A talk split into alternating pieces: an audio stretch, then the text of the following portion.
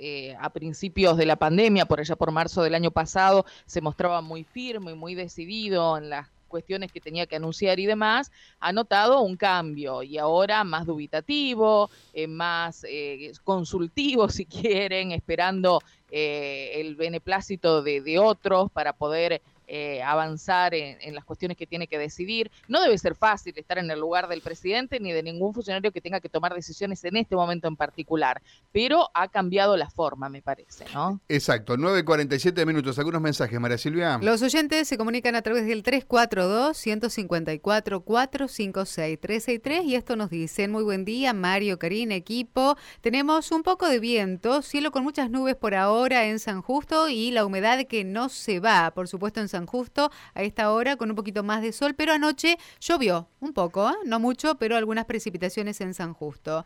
No tenemos luz, esto es Facundo y Regis Martínez, ¿eh? siempre cortan la luz en esta zona. Eh, reitero, Facundo y Regis Martínez reporta uno de los oyentes. Estoy revisando los cortes de energía, para el día de hoy si era uno de los cortes programados, Mario. Avanzá con el otro. Buen día, dice por aquí, me vacuné a las 8 de la mañana y tipo 16 me agarró mucho frío, me tuve que acostar pero eh, una sensación fea solo cuatro horas. Ahora un poco molesta con el brazo, nada más nos dice Eli que en el día de ayer recibió su vacuna. Sí, yo escuché de todo, eh, gente que le ha pasado de una manera, otro, nada, nada grave afortunadamente, pero algunas consecuencias, a mí muy poco, ¿no? Eh, Decíamos apenas un dolor de cabeza, un malestar. Sí, digamos, nada, ni siquiera, digamos, no, no, no, nada, nada grave, nada, nada importante y casi imperceptible, pero hay gente que conozco que estuvo tres días eh, acostado, ¿no? Muy, sí, muy o con mucho dolor de cuerpo en algunos casos. Bueno, aquí Estela desde Vera dice, quiero agradecerles el premio de ayer, el premio de ayer. Los escucho todos los días y ha sido una de las ganadoras de los premios. Llegó entonces a Vera. Exactamente, que ha llegado a Vera, así que felicitaciones Estela, que ayer nos acompañó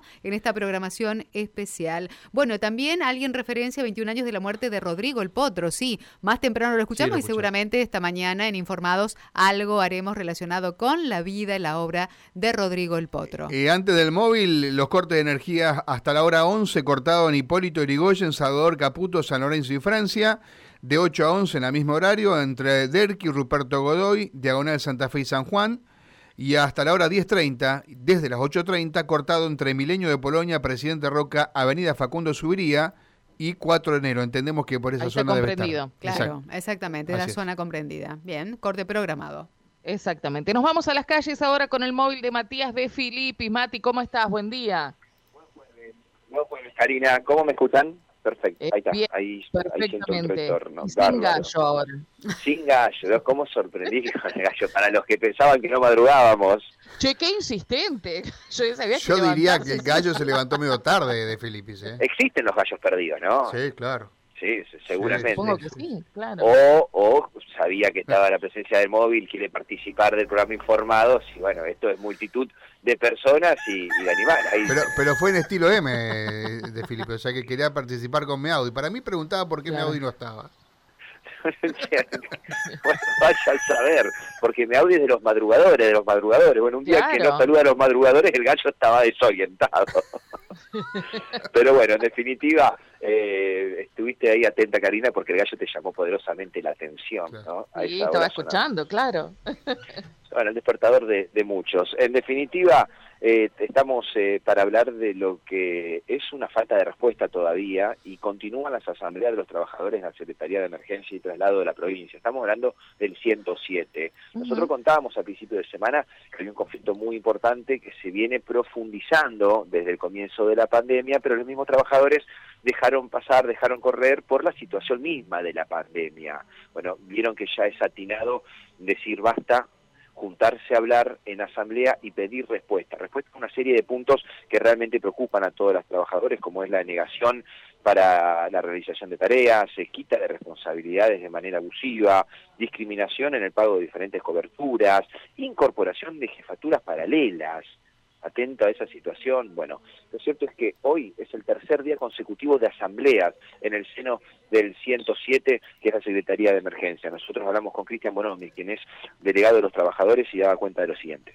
Bueno, los inconvenientes eran el desplazamiento de los compañeros de las actividades habituales, alterando la carrera administrativa, incorporación de jefaturas paralelas por fuera de lo que es la reglamentación de la administración pública, discriminación en los pagos de, determinadas coberturas, algún personal sí, a otros no. Este, y bueno, y tenemos entendido en el día de la fecha de que ya empezaron, el secretario pidió disculpas ayer de no poder haber asistido o habernos recibido para, para negociar, empezar las negociaciones, por lo menos charlar, porque se encontraba en el norte de la provincia entregando ambulancias. Y bueno, esperemos, diríamos, cobramos la buena fe, diríamos, eh, y buscar la solución en, en el comienzo del diálogo y continuar dialogando y poder llegar a una solución a este conflicto. En el día de la fecha lo que tenemos entendido es eso, que el acercamiento está ahí, diríamos por lo menos ayer se hizo presente, diríamos, por, manera telefónica, pidiendo disculpas de no poder intervenir por esta situación. Obramos de buena fe, entendiendo que él busca conciliar, diríamos, y buscar la solución a este conflicto. Esta serie de inconvenientes que ponen en alerta a los trabajadores, ¿surgieron en épocas de pandemia o esto viene de larga data? Desde el comienzo de, la gestión que se vienen charlando determinados temas y obviamente se fueron potenciando con el conflicto de la pandemia que al principio uno por la pandemia que medio que no quería generar más inconveniente, pero bueno, si se fueron potenciando y bueno, uno tuvo que tomar de esta medida. Hasta no tener una solución, diríamos, definitiva, una propuesta definitiva, vamos a continuar con la asamblea en el día de la fecha, este, de 9 a 11 y de caso no mediar otra solución, continuaremos este, el día de mañana y ya evaluando otras medidas para la otra semana. ¿Estas asambleas eh, repercuten, se manifiestan en la merma de servicio? No, no, no. Nosotros lo único que afectamos en el momento de la asamblea es a la parte administrativa, eh, no a la parte operativa. La parte operativa y las prestaciones se siguen realizando en normales condiciones. La palabra de Cristian eh, Bonomi es eh, referente, delegado de los trabajadores de la Secretaría de Traslados y Emergencias. Ese es el 107. Bueno, tercera asamblea, digamos, tercer día de asamblea consecutivo en alerta a los trabajadores por situaciones que son de extrema gravedad según denuncias, ¿no? Bueno, me parece que en el discurso de Bonomi es un poco más conciliador ahora, ¿no? Por lo menos abriendo la puerta más allá de que se mantiene el estado de asamblea y demás, me parece que hay un poco más de tranquilidad esperando algún tipo de respuestas. Exactamente, es más conciliador porque el mismo secretario de Emergencia y Traslado de la provincia, estamos hablando de Eduardo Wagner, eh, el segundo día de asamblea, que fue ayer, no estuvo presente tampoco, pero llamó y dijo que estaba en reconquista en la entrega de ambulancias para el 107 y por eso no podía estar, pero el canal de diálogo existe. Una cosa es que existe el canal de diálogo. El otro eh, carril, Karina, es que exista la voluntad para resolver los conflictos. Y se solucione, claro, claro, por supuesto. Bien, Matías, muchas gracias. ¿eh? Hasta luego. Hasta luego. Matías de Filipis con la información generada allí en el servicio CIES.